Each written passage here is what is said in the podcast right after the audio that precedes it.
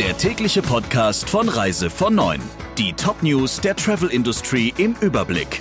In 15 Sekunden geht's los. Drei-Sterne-Restaurant, Fünf-Sterne-Hotel, Sechs-Sterne-Schutz. Wenn Ihre Kunden das Beste wollen, legen Sie jetzt eins drauf. Empfehlen Sie Medical Protect Plus, das 6-Sterne-Service-Paket der URV. Jetzt informieren unter urv.de/slash Sterneschutz. Mit Friederike Breyer, schönen guten Morgen. Reisen nach Kuba sind möglich, allerdings müssen sich Touristen bei der Einreise einem PCR-Test unterziehen. Anschließend müssen sie sich in ihrer gebuchten Unterkunft in Quarantäne begeben. Am fünften Tag ist ein weiterer PCR-Test fällig. Fällt dieser negativ aus, können sich die Touristen frei bewegen. Das meldet das Auswärtige Amt in seinen aktualisierten Reisehinweisen für die Karibikinsel. Auf Nachfrage von Reise von Neun bestätigte die Behörde, dass erst der zweite negative Test Touristen von der Verpflichtung zur Selbstisolierung befreie.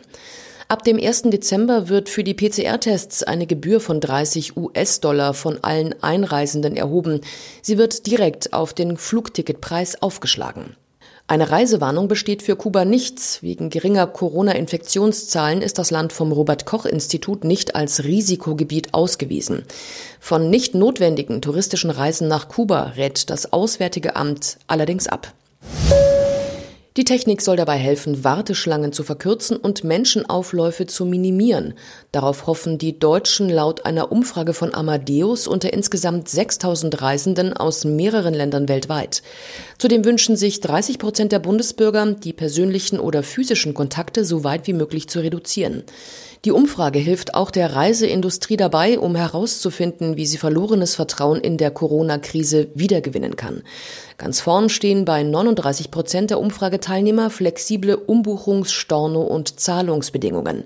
Beim Fliegen wünschen sich 38 Prozent der Befragten, dass die Zahl der Passagiere an Bord begrenzt wird. Die türkische Regierung verschärft die Corona-Maßnahmen im Land. Staatspräsident Erdogan kündigte unter anderem an, dass Restaurants und Cafés schließen müssen. Sie dürfen aber einen Liefer- und Abholservice anbieten. Laut dem türkischen Nachrichtenportal Hürriyet gilt von freitags bis sonntags von 20 bis 10 Uhr vormittags eine generelle Ausgangssperre. Einkaufszentren und Supermärkte sind ebenfalls zu. Die neuen Regeln sollen ab kommendem Freitag gelten. Die Reisebüros sind sauer auf den Luftfahrtverband IATA. Der Verband überprüft die Bürgschaften, mit denen die Büros belegen müssen, dass sie über ausreichende Liquidität verfügen, in diesem Jahr besonders streng. Das berichtet das Fachportal FVW. Demnach hat der Airline-Verband die Bürgschaftsforderung gegenüber dem Vorjahr in einigen Fällen sogar verdoppelt. Besonders dann, wenn die Reisebüros gute Umsätze im Airline-Vertrieb verbuchten.